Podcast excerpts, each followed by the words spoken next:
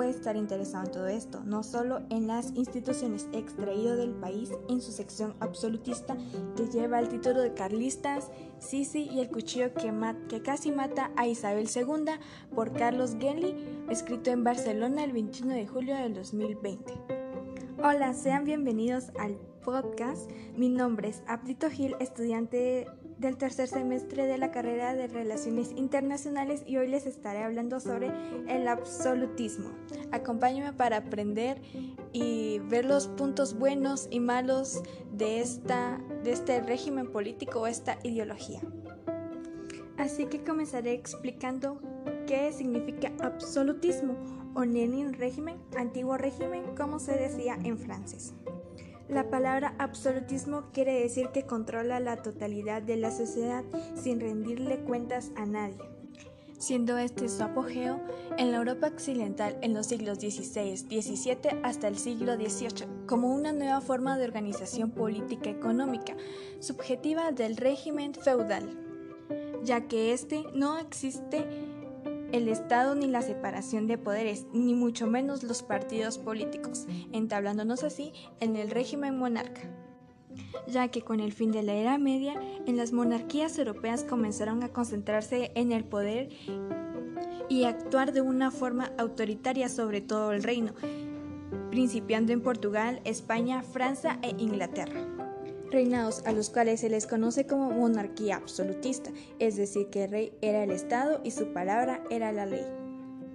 Sin olvidar, claro, que todo en esta vida tiene sus límites, así como el absolutismo, como por ejemplo la ley de Dios, el derecho natural, por ejemplo el matrimonio, y las leyes propias de la monarquía.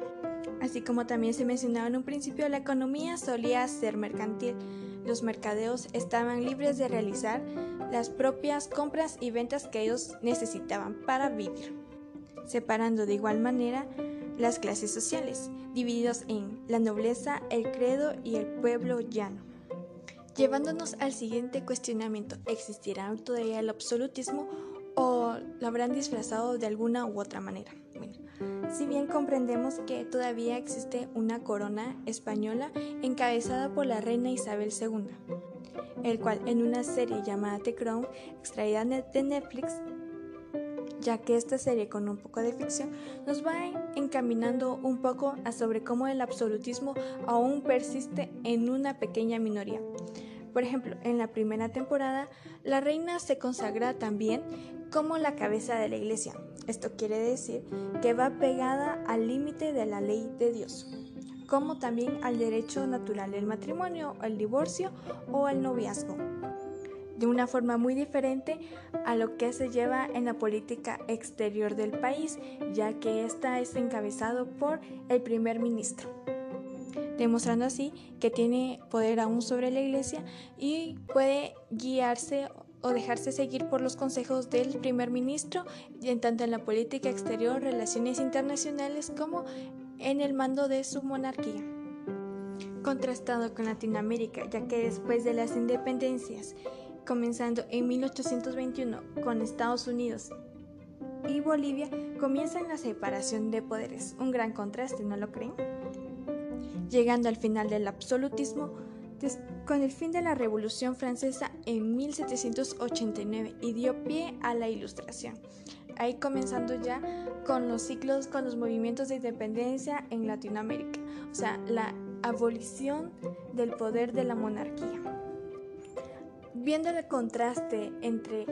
el Reino Unido y Latinoamérica y los demás países que han sido independientes, como también la separación de poderes, ¿ustedes opinan que fue bueno el absolutismo ya que también existió un monarca? Se llama llamado el rey Luis IX,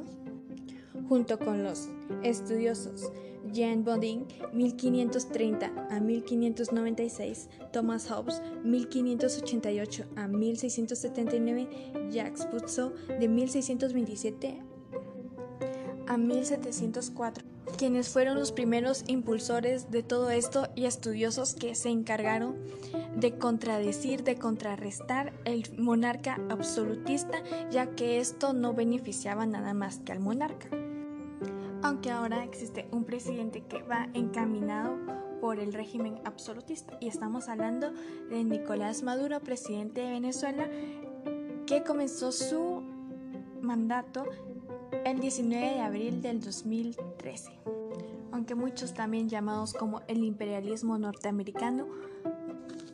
o llamada también una democracia de, un nuevo tipo, enmarcada con la frase si aspiramos a una sociedad superior tiene que ser una sociedad basada en principios, valores y en la honestidad.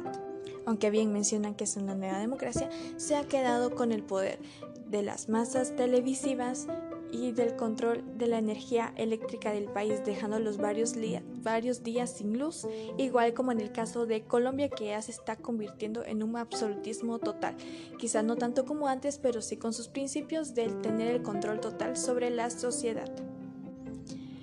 Aunque no es lo mismo claramente está, se podría decir que son rasgos que ellos van tomando y los están denominando como una masa imperial o una nueva democracia. ¿Cuál es su opinión al respecto? Llegando así a la fuerte detonante que emitió el 17 de marzo dos sentencias que le arrebataban poder, poderes al legislativo. Quizá no sea tan absolutismo como se mencionaba en un principio, pero ¿hasta qué punto han tenido los presidentes el poder de quitar poderes que no les correspondían, ya que estamos en una nueva democracia, como ellos lo mencionaban, y hasta qué punto han influido los antiguos, los antiguos regímenes a la actualidad. Sin duda, mucho que reflexionar qué pasará al final del mandato de la reina Isabel II, ¿seguirá el mismo orden o ya existirán partidos políticos? Igual con Maduro, ¿qué sucederá y la situación que está viviendo actualmente Colombia con el silencio de los medios ante, la situación crítica y el poder que tienen aún los gobiernos sobre los medios en que publicar y que no podría considerarse parte del absolutismo, pero no como en su apogeo como antes lo vimos con el reinado de Luis. Sin duda mucho que analizar de lo que nos deja y lo que nos dejó el régimen absolutista, qué pasará con el fin del mandato de la reina Isabel II, existirán nuevos partidos políticos o seguirán con la monarquía, qué pasará con el presidente Maduro y el presidente Urice. Sin duda mucho que reflexionar sobre lo que nos dejó el régimen absolutista, qué pasará con la reina Isabel II, terminará el mandato de la monarquía con nuevos partidos políticos o seguirá el mismo con un nuevo enfoque con Maduro y el silencio ante los medios y todo lo que se está planeando. Sin duda un punto muy importante y el absolutismo sin duda es impresionante estudiarlo, pero no creo que sea la solución correcta para llevar a cabo el orden de un país o de una sociedad. Hasta aquí nos despedimos, espero que haya sido...